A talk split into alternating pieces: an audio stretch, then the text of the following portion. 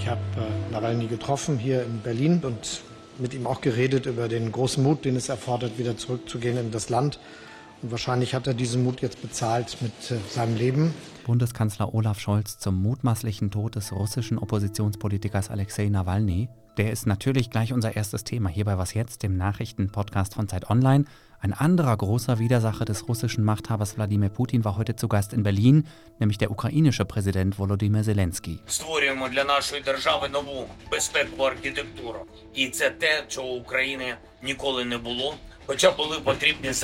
Wir bauen für unser Land gerade eine neue Sicherheitsarchitektur. So etwas hatte die Ukraine noch nie, auch wenn sie es eigentlich schon immer gebraucht hätte. Das hat Zelensky gestern Abend in einer Videobotschaft gesagt, die er in einem Zugabteil auf dem Weg Richtung Deutschland aufgenommen hat.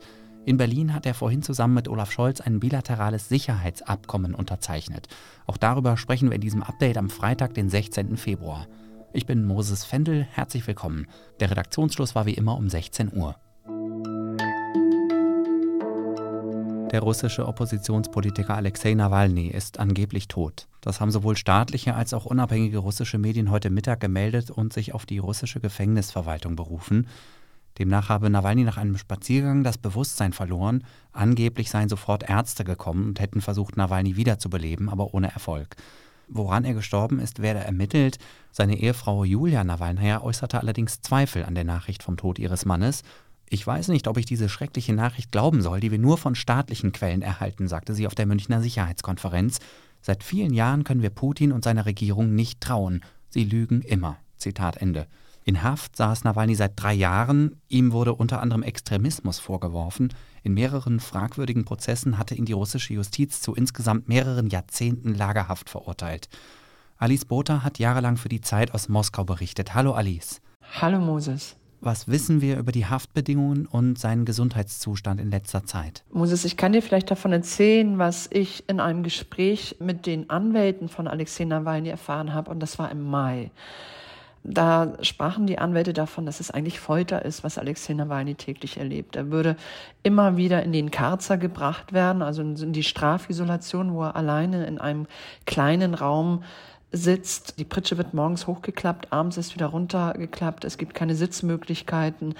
Man hat äh, in seiner Umgebung psychisch kranke Menschen ganz bewusst untergebracht, also in den Zellen nebenan, die Tag und Nacht schrien. Es war so eine Taktik dazu gemacht, ihn zu schwächen, ihn zu zermürben. Und wir sprachen damals darüber, dass es ein Tod auf Raten sei. Und das war im vergangenen Frühjahr. Seitdem haben sich seine Umstände nach seiner Verlegung noch wesentlich verschlechtert. Die Isolation nahm zu, die Härte gegen ihn nahm zu. Ihm ging es gesundheitlich Stück für Stück immer schlechter. Spätestens als Nawalny den Anschlag mit dem Nervengift Novichok gerade mal ebenso überlebt hatte, wusste er, wie gefährdet er ist. My job is to not be afraid and go back to Russia. Alice, warum ist er trotzdem nach Russland zurückgegangen? Er hat diese Aufgabe, zurückzugehen und etwas zu bewirken, sehr, sehr ernst genommen. Alexei Nawalny, ich habe ihn ja jahrelang begleitet. Es ist eine Person gewesen, die ja auch umstritten ist, aber was sowohl Gegner als auch Befürworter äh, einräumen mussten, ist, dass er sehr charismatisch war und sehr, sehr, sehr zielgerichtet. Er hatte eine Stiftung aufgebaut, die gegen die Korruption vorging und aufsehenserregende äh, Recherchen publiziert hatte.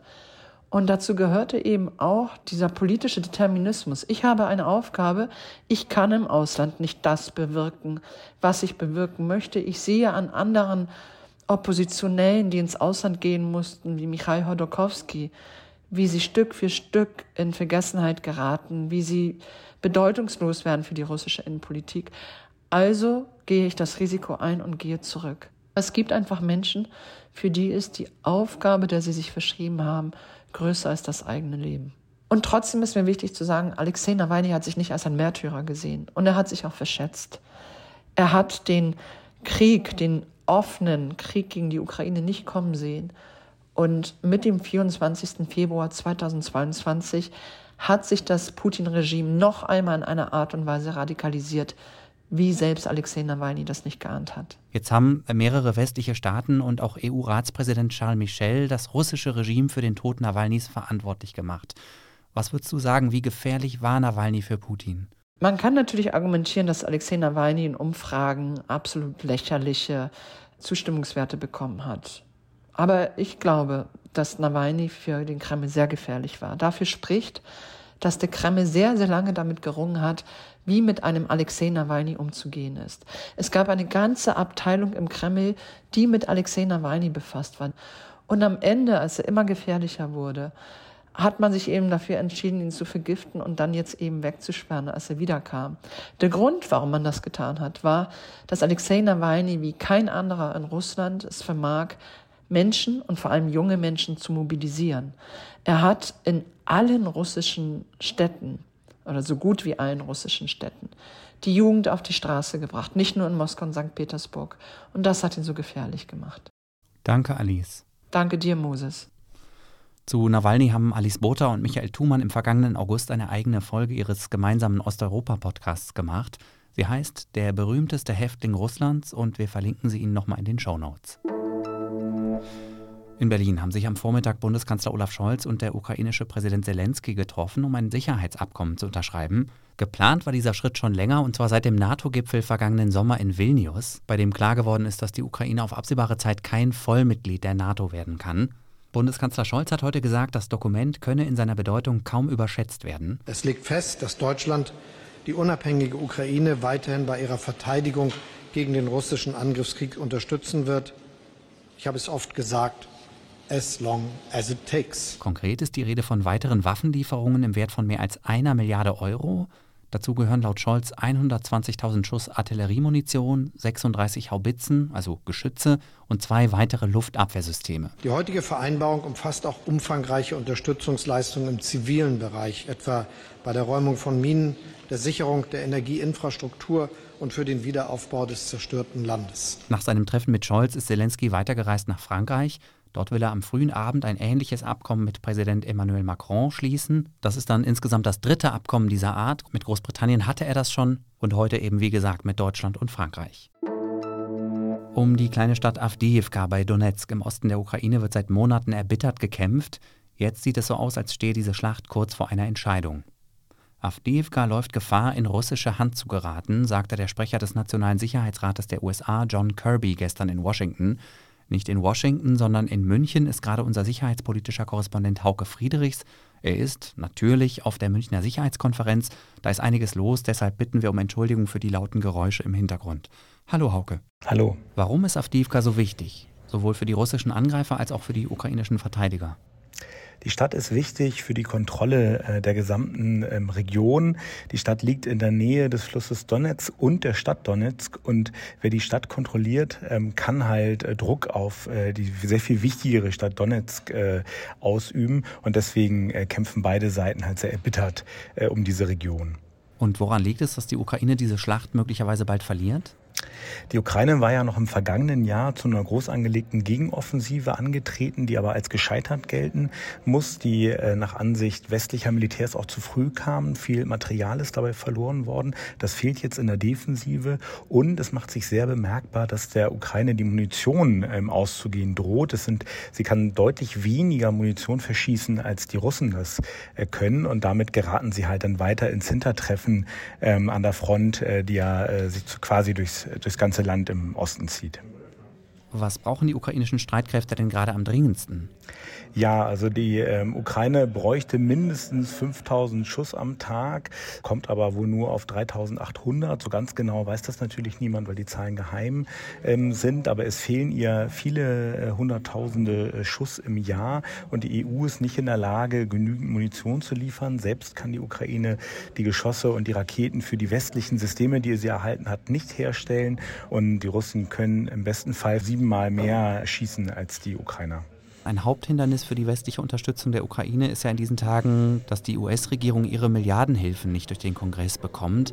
Kann die EU das kompensieren, wenn jetzt die finanzielle und materielle Hilfe der USA dauerhaft wegfällt?